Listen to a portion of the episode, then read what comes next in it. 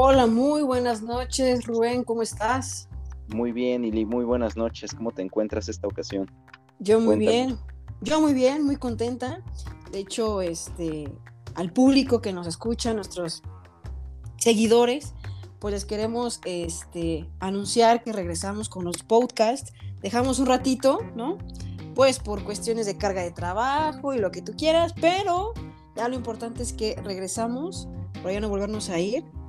Y este, bueno, estamos con una nueva temporada, también nos dejamos descansar un ratito para tenerlos con el pendiente. Exactamente. Pues bienvenido amigo, me da mucho gusto volverte a tener, de verdad, aquí en el podcast de Ámbal Jurídico, que es tuyo, obviamente, ya sabes. Muchísimas Y regresamos contigo. Pues me comentabas en la semana que íbamos a tener esta suerte de tercera temporada. Es correcto. suerte de, sí, una, serie de eh, nuevas historias, nuevos podcasts que pues íbamos a estar trabajando con una dinámica parecida a la que llevábamos, pero que pues ahora vamos a incorporar algunos otros elementos, ya saben, de, la mano de nuestros temas y en general de los proyectos que seguimos trabajando por ahí. Es correcto. Ahora, vamos a hablar, vamos a retomar este tema que la verdad se me hace muy interesante y yo sé que a muchos que nos están escuchando, eh, pues es, va a ser nuevo porque realmente no... yo lo aprendí gracias a ti, amigo, déjame te digo. La verdad, no, no tenía yo mucha idea, más bien no tenía idea, honestamente. Pero vamos a hablar de Walpurgis. Es correcto. Sí, Walpurgis. Vamos a dar nada más el eh, contexto, ¿no? Para los que nos están escuchando. Si no me equivoco, amigo, pues una festividad pagana, ¿no? Que se celebra en Alemania. ¿Correcto? Sí, sí, sí. Entre los días 30 y primero de mayo, justamente estamos en el, digamos, día final de este gran festejo que eh, celebran allá en Alemania y varios países bajos, de hecho, no nada más es en Alemania, es en Eslovenia, Suecia, Lituania, República Checa, etcétera, ¿no? Entonces, eh, ahorita nos vas a dar tú ya todo el contexto como tal. Yo nada más quería que supieran de qué tratar un poquito. Y bueno, amigo, pues te dejo el micrófono, es todo tuyo y ahorita seguimos platicando.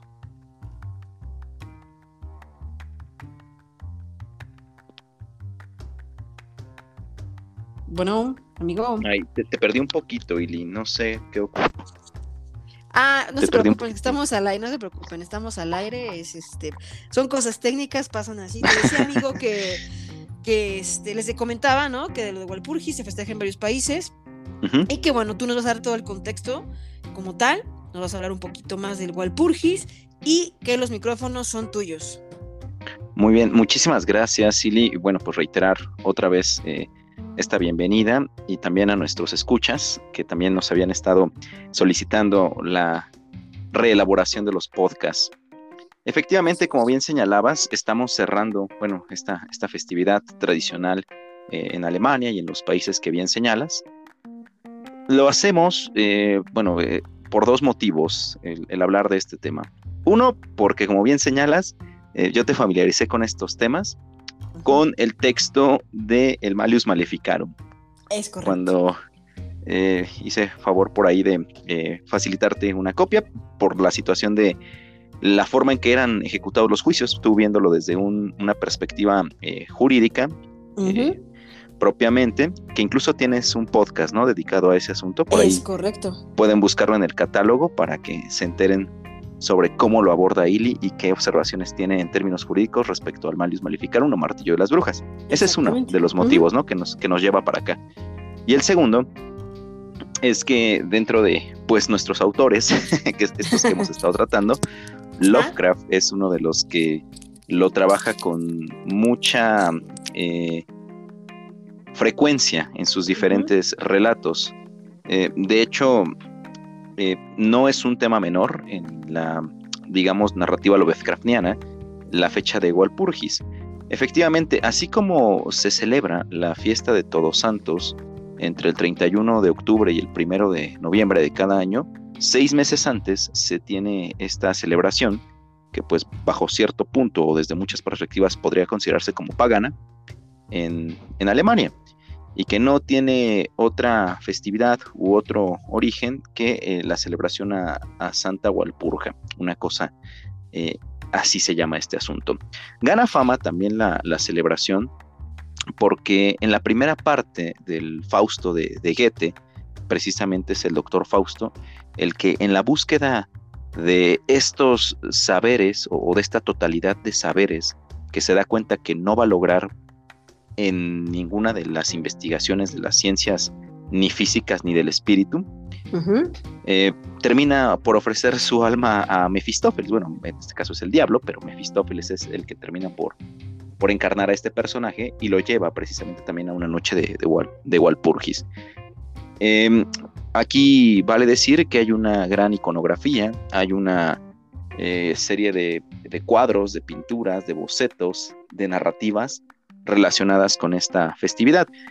Eh, tú mejor que yo tienes una aproximación más cercana al martillo de las brujas y más o menos sabes de qué forma se eh, describen ahí los encuentros entre las brujas y los machos cabríos. Eh, Exactamente digo, no sé si quisieras hablar sobre ello o aquí me permitiría yo hacer una recomendación hasta a nuestros escuchas. Adelante, amigo, adelante tú, amigo, por em, favor. Pues que chequen las, las, obras de Goya, de Francisco de Goya, a propósito de, de, Walpurgis. De hecho, así se llama, La Noche de Walpurgis, una, una iconografía bastante famosa.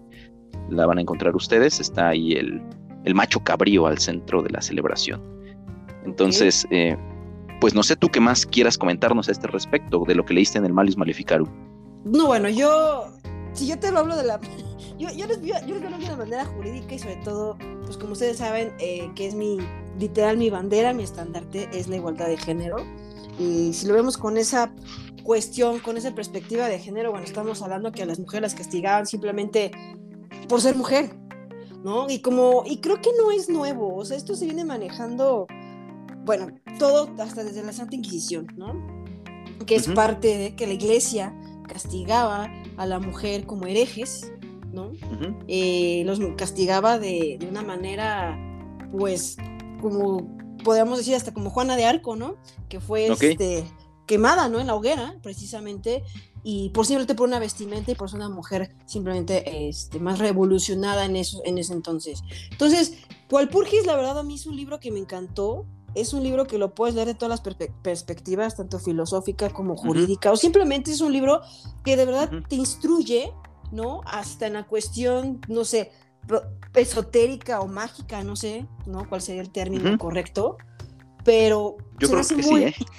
Sí, hasta la gente que se dedica como que esta cuestión de eh, como de monólogos, ¿no?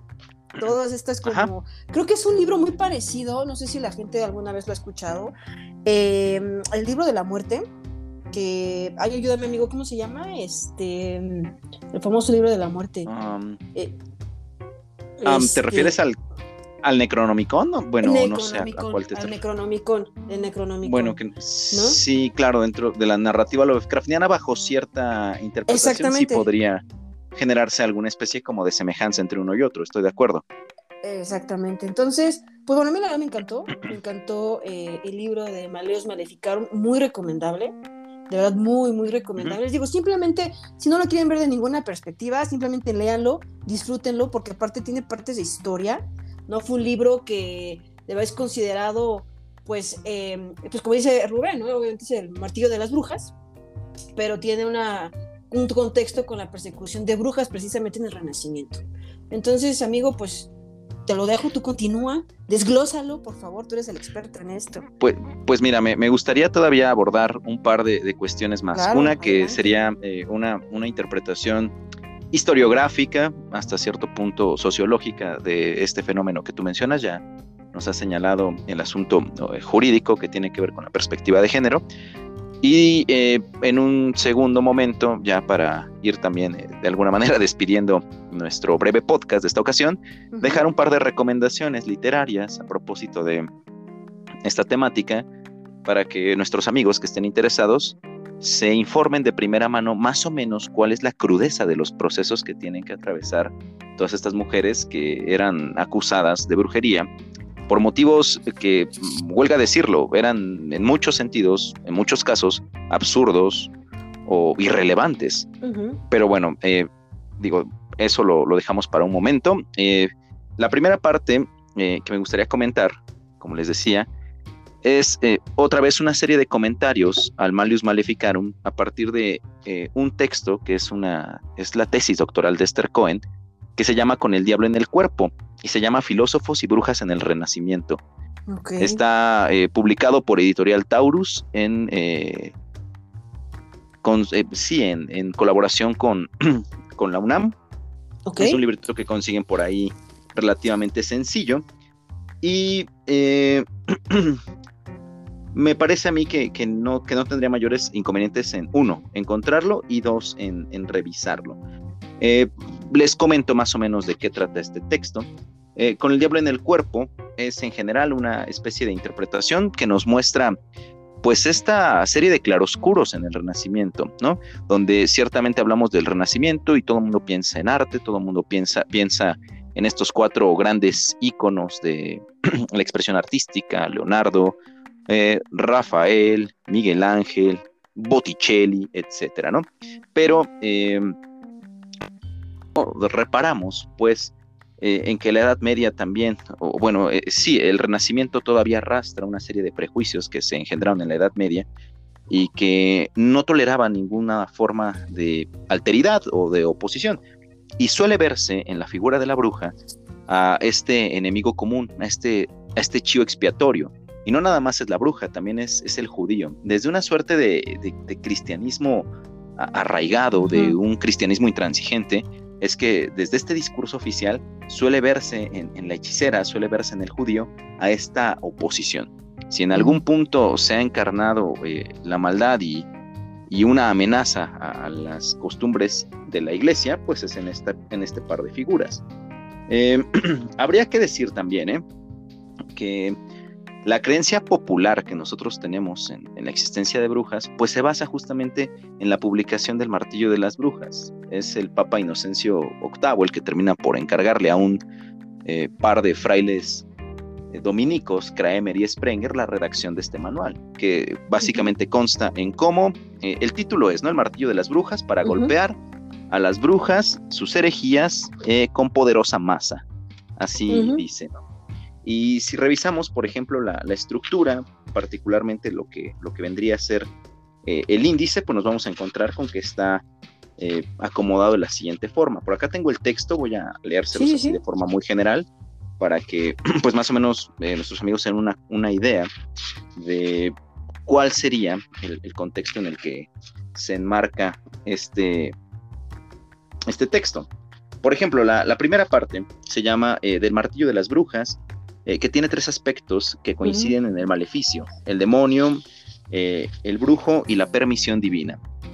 Incluso, eh, voy a regresar un poquito al texto de Esther Cohen, va a plantear en, este título, con el diablo en el cuerpo, que es en 1307, en el concilio ecuménico de Letrán, donde se decide en términos políticos aceptar la existencia del diablo y con la, con la aceptación de la existencia del diablo, pues obviamente como un derivado de las mismas, se le da validez a las prácticas de brujería y se validan también todos los estudios eh, de demonología. Digamos, hoy en día uno podría tomarlo como una suerte de eh, pseudociencias o discursos eh, alegóricos de cómo explicar ciertos fenómenos, pero en ese momento hay una validez venida desde, desde el papado, desde este concilio ecuménico de Letrán en 1307, de que se, en el que se valida la existencia del diablo.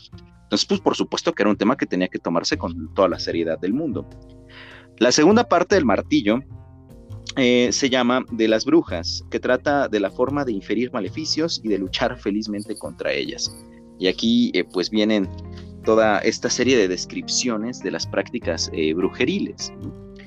Llegaban y acusaban a una mujer y aunque el esposo dijera, pues yo doy cuenta de que mi mujer no abandonó el hecho en ninguna de las noches en que se le acusa de haber salido al bosque a danzar con el macho cabrío, eh, básicamente el argumento de los, de los inquisidores era, ¿y, cómo estás tú tan seguro que no fue un, un, demonio el que tomó eh, el lugar de tu mujer y el que estuvo ahí eh, dormitando contigo en la noche y, que ella pudo haber escapado, pues, sin ningún tipo de problema? O sea, son absurdos los argumentos. No de, la persona común, del individuo eh, genérico, versus la palabra del inquisidor. O sea, hay, una. Hay un. Hay una, un desbalance completo en la forma en que se llevan los juicios y por eso también eh, la cantidad de, injusticias acaecidas en, los procesos. La tercera parte del texto se llama eh, que comprende 25 cuestiones pertinentes a la actuación judicial, tanto en el fuero eclesiástico como en el civil, contra los brujos y demás mujeres.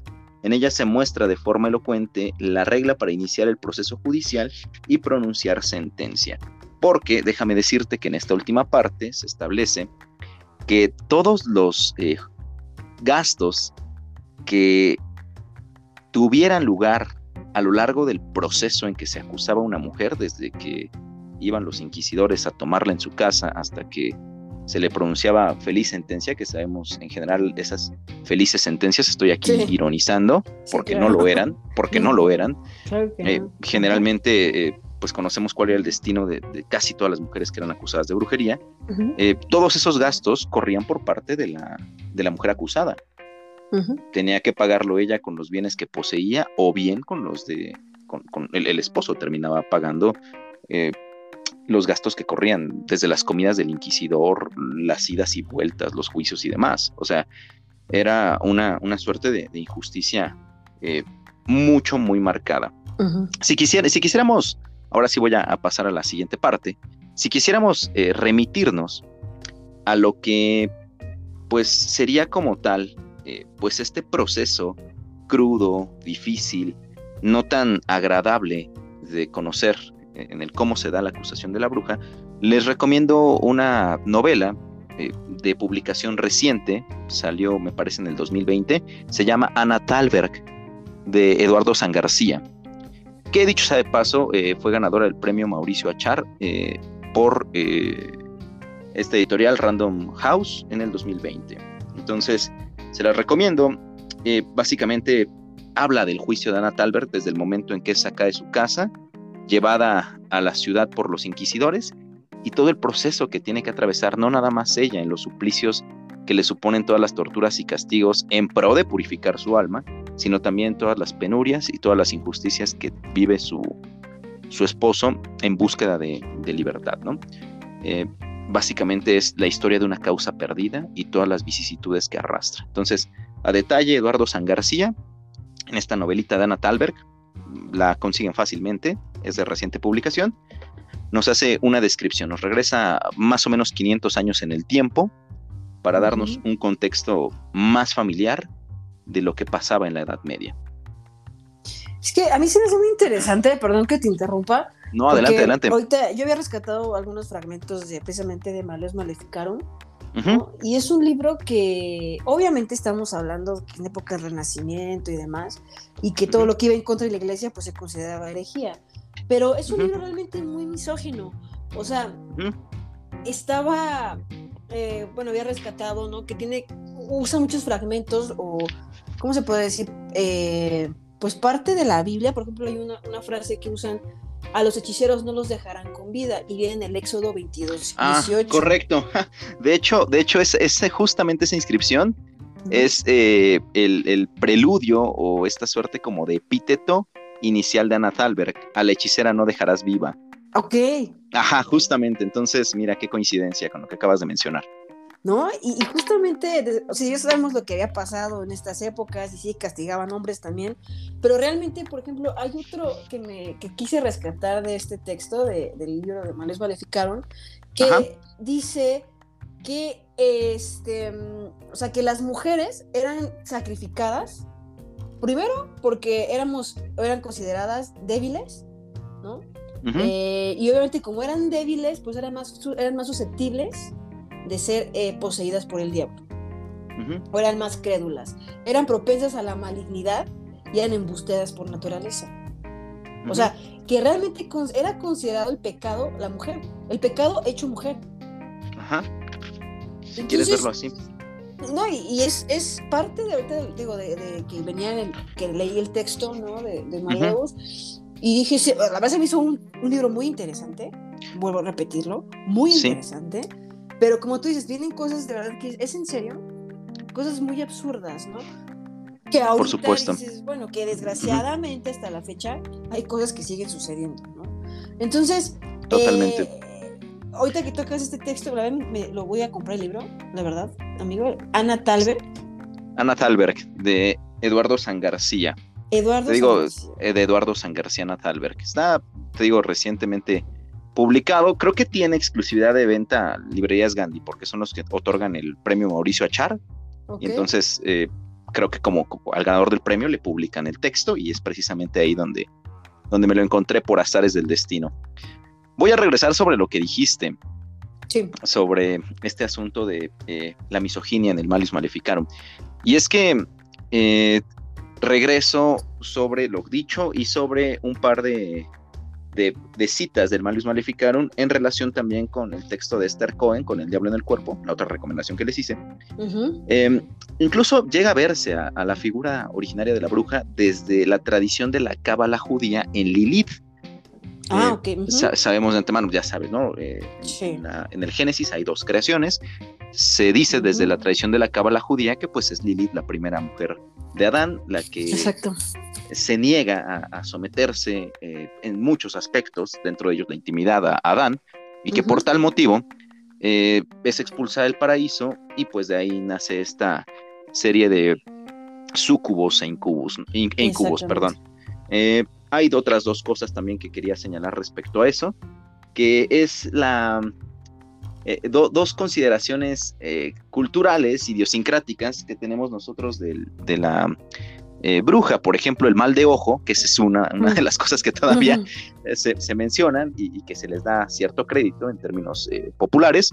Y también e- el asunto de por qué tener una especie como de saña predilecta por los niños no bautizados, que es Mm. otra de las, de las cosas que se, que se mencionan. Y hay dos pasajes del Malus Maleficarum que les voy a compartir, ¿no? Para que vean eh, cómo desde ese entonces, o, o desde dónde arraigan estas creencias que finalmente escuchamos que reproducen los abuelos, que reproducen eh, pues la- las manifestaciones culturales, etcétera.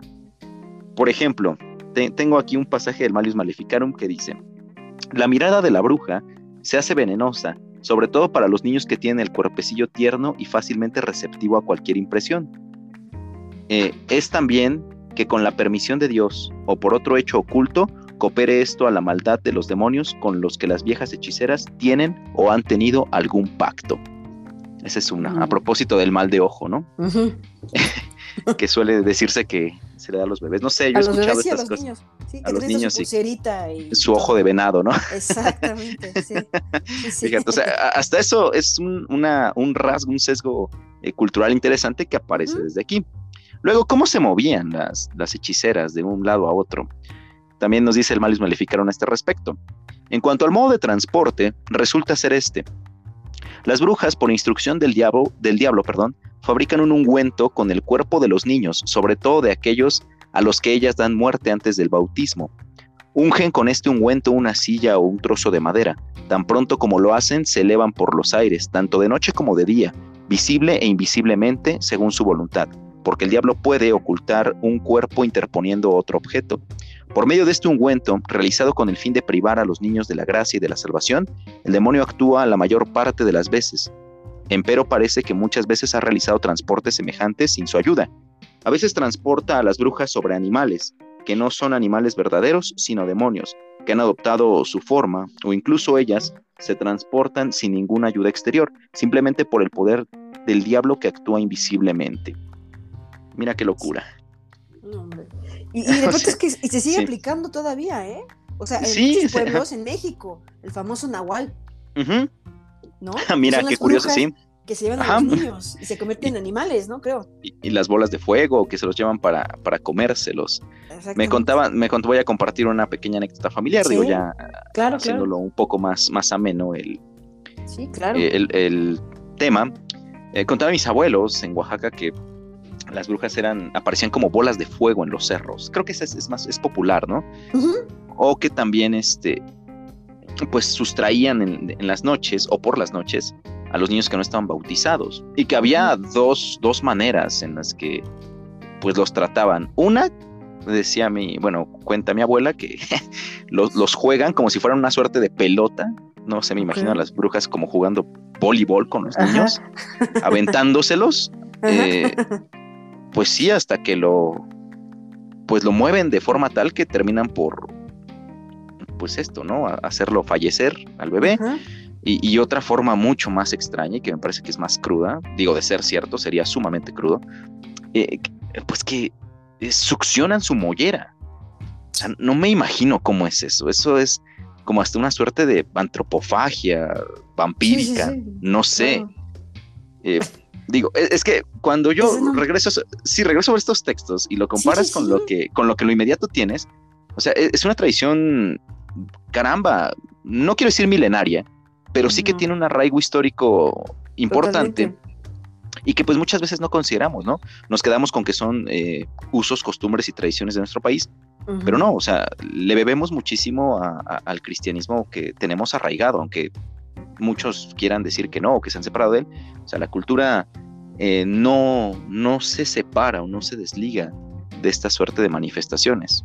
No sé tú qué opinas al respecto. Mm, Perdón. No, no, es que, mira, a mí también, ¿no? Hay veces que eh, dicen es que eso no existe y hay que ver la lógica. Sí, pero te pones a pensar también, o sea, si estamos hablando de Walpurgis, de Malos uh que estamos hablando que son historias o una festividad que se hace en Europa, bueno, en México y en varios países, entonces también hablamos, tenemos a nuestras propias brujas, digámoslo así.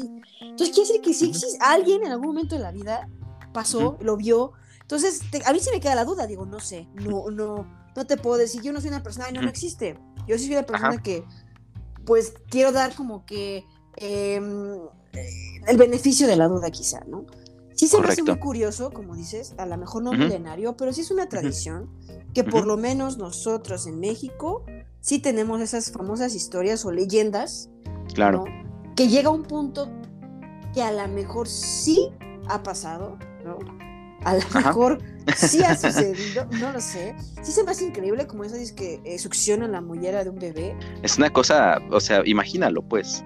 Es increíble que pasara, ¿no? Y son, son relatos que son relatos que uno escucha a los 12 años, 10 años. Claro. Imagínate la impresión que eso genera. Yo también lo llegué a escuchar, digo, de las famosas bolitas de fuego, que sobre todo que en muchos pueblitos, o sobre todo en zonas donde hay mucha montaña, como cerros, correcto. Que bajan y se llevan a los niños. Pero bueno, no sé, pues demos el beneficio de la duda si tanta gente lo ha dicho. Hay mucha gente también muy sabia, ¿no? Que está en los pueblos y, lo han visto. claro. No sé. No porque nosotros no lo hayamos visto no quiere decir que no exista. Efectivamente. Que, no Gracias. ¿verdad? Porque sí, me traumaría horriblemente ver eso. Pero bueno, por algo pasan las cosas, por algo hay escritos, ¿no? hay escritos que a lo mejor mm, uno dice, bueno, sí, pero no está comprobado con la ciencia. No todo lo puede comprobar la ciencia. Es como llegar a, una, a un punto al decir, es que Dios no existe porque la, un, un científico no lo ha dado a, publicar 100%. Bueno, pero no vamos a llevar una discrepancia, vamos a llegar siempre una discrepancia, ¿no? Y este, hay gente que sí cree, como no creen los fantasmas, hay gente que no cree. Entonces, pero a mí se me hace súper interesante esos puntos que estás tocando, porque Ay, no sé, bueno, he visto todo este tema, tú sabes, a mí me gusta. No, sé de antemano. creo que fue como, precisamente para, que lo sepan aquí nuestros amigos, eh, fue el punto que Rubén y yo pensamos en hacer podcast porque platicando hace ya un par de años, porque aparte llevamos como dos años, por cierto. No, sí, poquito, como año dos y años. medio. Dos años más o menos. Ajá, con el podcast y toda esta, esta situación. Eh, precisamente con él, él me, me regaló, me hizo el enorme favor de regalarme este libro eh, de Malos Maleficaron. Y de ahí pasamos a tocar este tema, de hacer los podcasts, porque a los dos nos gusta mucho y sobre todo él también me, sumergió en este tema, en esta literatura de, de ciencia y ciencia ficción y terror y este con Lovecraft, que tampoco tenía el gusto de conocer, porque no es una literatura que yo, pues yo, digamos, lea, ¿no? Pero a raíz de que Rubén empezó a sumergir en todos estos temas, eh, eh, bueno, me encantó. Me ha encantado, he sabido un poquito más de, de Lovecraft, ¿no? Las películas. De hecho, tenemos un podcast, me parece, cuando empezamos a hablar de. Sí, el primero, ¿no? Que hicimos. El primero, ajá. El primero que, hicimos. exactamente, si nos quieren escuchar, digo, bueno, vuelvan a escuchar, es, como dice, métanse al catálogo de, nuestro podcast. Y recomendamos ahí esa película. Sí, es de los ochentas más o menos, ¿verdad, amigo? Más o menos. ¿Cuál de todas? ¿Cuál de todas? La, la de. Ay, la primera película que te comenté que había visto de Lovecraft, que es el del científico. ah, ah eh, Reanimator. Bueno, que era la adaptación de, de, Herbert West Reanimador. Ándale, pero, pero tú la encontrabas con ese, con ese nombre, ¿no? Reanimator, una cosa así. Exactamente. Correcto, sí. Pues adelante, que le. Que, digo, aquí voy a hacer un paréntesis ahora con lo que has comentado y ya que sacaste al maestro de Providence, que sabes es eh, de mis autores favoritos, no, no quiero decir el favorito porque se me siente Arthur Conan Doyle y Edgar Allan Poe. sí, claro. no, es que entre esos tres es como preguntarle a un papá qué hijo quiere más, ¿no? Entonces, de cada uno disfruto cosas distintas. Bueno, pero con Lovecraft en particular, si les interesan, eh, eh, bueno, estos relatos que, tematizan particularmente el asunto del Walpurgis, eh, se me ocurren ahora mismo tres. Uno, que se llama En los sueños de la casa, Los sueños en la casa de la bruja, ese es uno. Dos, el horror de Danwich. El horror de Danwich, así lo, lo, buscan. Y el tercero es eh, el, el, diario de Alonso Tipper. También es otro que tematiza. Por ahora son los que se me ocurren, pero recuerdo más. Seguramente hay más, pero por ahora, así como para empezar, una recomendación de entrada serían esos tres relatos que, que, les, que les, dejo como, eh, pues ahí, una sugerencia por si quisieran adentrarse un poquito más en esta temática, ¿no? Y, que lo hagan desde una perspectiva eh, distinta. Lo diría así, Lee. Sí. Dejé de escucharte.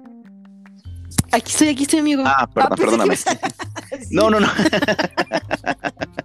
no, era nada más ese par de recomendaciones a propósito de ah. este asunto. Bueno, y las dos que ya, bueno, las tres que he comentado ahora mismo, ¿no? Que era eh, esta, este ensayo, este ensayito filosófico, bueno, es que es una tesis doctoral, pero la verdad por la facilidad con la que se lee, yo digo que es un ensayo, al final del día es un ensayo muy grandote, pero no muy extenso, ¿eh? Lo tengo aquí a la mano, son eh, cerca de 200, no, miento, menos, sí, 210 páginas de Esther Cohen con El Diablo en el Cuerpo. El de Anna Talberg es mucho más pequeño y mucho más digerible. Son 180 páginas, las leen de volada. Ok. Eh, facilito. Y bueno, y el Malius Maleficarum, ¿no? Que pues igual hay una reseña o algo, porque ese texto pues está, tú lo tienes ahí. Sí, es ese, eh, es mucho más respetable ese, ¿no? En su extensión. Sí, porque por eso dividido en tres partes.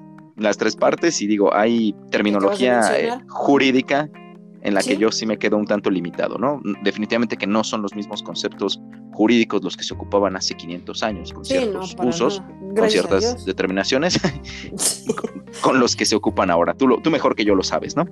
Sí, sí, afortunadamente este, acabamos, por lo menos con las torturas. Ah, quiero decirlo así, no, los, ya no es una tortura pública, ya, es una, tortura privada. No, no es bueno, depende, ¿no? Pero sí, este, Exactamente sí ha avanzado un poquito en cuestión jurídica, obviamente, después de 500 años, que aparte fueron 500 años que duró la Santa Inquisición, desgraciadamente. Pero bueno, a raíz de todo esto, bueno, pues este, se acabaron o se eliminaron las famosas brujas. La iglesia también quiso acabar, ya dijo, bueno, ya fue demasiado, eh, pues te llevamos demasiados almas en nuestras espaldas, ¿no? Yo creo que es momento que España dijo, ya paremos esta masacre, porque literal era una masacre diestra y siniestra con las personas que no creían o a lo mejor no iban conforme o pensaban igual que la iglesia. Y este, este texto, volvemos a lo mismo con lo que es este Marius Maleficarum. Bueno, la verdad es, a mí me gustó, vuelvo a repetirlo, me gustó mucho, muchísimo. de verdad, eh, lo pueden, cómprenlo. Y si no, también está en internet, en PDF. Y hay, por ahí algunos, algunas, algunos artículos, algunas reseñas, si quisieran eh, como entrar sobre algunos detalles específicos. Digo, yo les compartí un par de pasajes que me parecían eh, llamativos precisamente porque son, eh, digamos, situaciones, o más bien creencias, creencias populares que tenemos arraigadas, que seguramente hemos escuchado algunos ejemplos, y pues más o menos para que tuviéramos, ¿no? La, base, el origen de dónde viene esto. No es como que de repente alguien se, pues alguien se le ocurrió o, lo construyó de esa manera el discurso y, da una explicación alegórica, metafórica de determinados fenómenos, apelando pues a la, a la magia como este elemento eh, que relaciona cosas que aparentemente no tienen causalidad, ¿no? O que no, no hay Dime, dime, perdón. No, no, digo eso, no, no, iba a decir lo mismo, que realmente es un texto que es un tratado, realmente, un tratado. Exactamente. ¿No? Que fue publicado por la persecución de las brujas y se basaban en esto para castigar a las mujeres que consideraban brujas, ¿no? Nada más era. Exactamente. Libro en mano, el inquisidor seguía eh, palmo a palmo las recomendaciones del, texto de Kramer y Sprenger. Por cierto, sí, sí. Sí, los dos, el par de, frailes dominicos a, quienes se les encarga la redacción del texto. Si quieren por ahí eh, enterarse un poco más de esta iconografía a propósito de Walpurgis, respecto a la noche Walpurgis de Goethe, o cómo la han interpretado, cómo la han pintado más bien otra serie de eh, pues artistas a lo largo de la historia, voy a estar por ahí. Bueno, en mi Instagram hay algunas imágenes sobre estas eh, recomendaciones. entre ayer y hoy, bueno, ayer por la noche y hoy voy a compartirles algunas más por si quieren sumarse ahí a la conversación. Voy a Repítenos, por favor, compártenos tus redes sociales, perdón. en mi Instagram, ya saben, eh, de este proyecto que estamos llevando, es José-Rubén MX, obviamente arroba José-Rubén MX, para que me sigan por ahí, o por lo menos para que eh, se informen de esta iconografía. Voy a dejarles por ahí algunas imágenes, vamos a compartirlas. Ojalá que sean de su agrado y pues que sea también esa una, una punta de lanza para familiarizarlos con este tema, ¿no? Al menos como cultura general. Perfecto. Perfecto. Pues amiga, no sé qué más podamos agregar. Yo creo que por, por ahora estaría bien. Es un tema que, como te das cuenta, da para muchísimos lados. Mucho. Sí, sí, da para muchísimos lados. Evidentemente que podemos seguirlo tematizando en otras ocasiones de forma más específica, igual y, y no es la última vez que hablamos ni de este tema ni de los textos que tenemos aquí. Perfecto. Ya tendremos ocasiones futuras para darle a otros aspectos. Perfecto, amigo. Pues bueno, pues de verdad, Rubén, te agradezco el otra vez estar con nosotros, con nosotras en este podcast que ya sabes que es tuyo, esta sección es toda tuya. No, muchísimas gracias. Ya ese es el podcast de Rubén, ya deberíamos de cambiarle en lugar de amor jurídico. Porque realmente ya no hemos hecho podcast, ¿no? Pero este, vamos a, a tratar de, volver con todo, con este podcast y sobre todo bueno, con tu sección. Más adelante ya les vamos a platicar, los vamos a organizar, a reorganizar. Es correcto. Ya otra vez, antes eran los jueves. Vamos Correcto. por cuestiones de trabajo, por cuestiones de tiempos, vamos a, platicarlo este, Rubén y yo. Vamos a, volverles a, lanzar, ¿no? o a relanzar los horarios o los días que ya va a estar el podcast arriba. Ahorita fue en domingo porque queríamos, pues teníamos el 30 al primero, como saben, la cuestión de Noche de Walpurgis. Este, el 30 de abril al primero de mayo no queríamos que pasara esta fecha que pues es una fecha importante para este tema porque queríamos también externárselos, queríamos volver con algo, la verdad, muy padre, algo que siento que es también cultura general, ¿no? Porque creo que es parte de... Totalmente. Totalmente lo es. No nos hace daño tener un poquito más de cultura y saber de otras costumbres de otras naciones. Entonces, amigo, muchísimas gracias, de verdad te reitero mi afecto, mi cariño y mi admiración. Y pues, muchísimas gracias, nos vemos próximamente con otro tema. No sé si ya lo tengas a, la mente o lo platicamos después. Híjole, sí, se, se viene difícil. Sí, sí, estoy, sí, sí, sí, por ahora estoy en un dilema. Pero eh, ya estamos en mayo, pues, o sea, también me parece que hay mucha tela de donde cortar. Em, algo, algo se nos ocurrirá sobre la marcha que también resulte de interés para nuestros escuchas. Que creo que a, ellos les ha resultado de interés eh, este asunto y ojalá que también haya resultado o venga resultando tan enriquecedor para ellos como para nosotros toda esta suerte de diálogo. Pues muchas gracias, Ili, por todas estas flores que me acabas de aventar. Sabes que ese afecto que señalas, esa admiración, pues es recíproca. Muchas gracias. Y vamos a seguir, vamos a seguir compartiendo el micrófono y la palabra con nuestros amigos. Claro que sí, y ahora sí les prometemos no dejarlos tanto tiempo solos, sola. Vamos a estar este, con ustedes, ya lo prometo, ahora sí. Lo prometo, lo prometo. Y bueno, pues muchísimas gracias. Cuídense, disfruten su fin de semana, amigo. Gracias. A ti también, Eli. Muchísimas gracias. Correcto. Y nos vemos próximamente. Que estén bien. Hasta luego. Hasta pronto. Bye.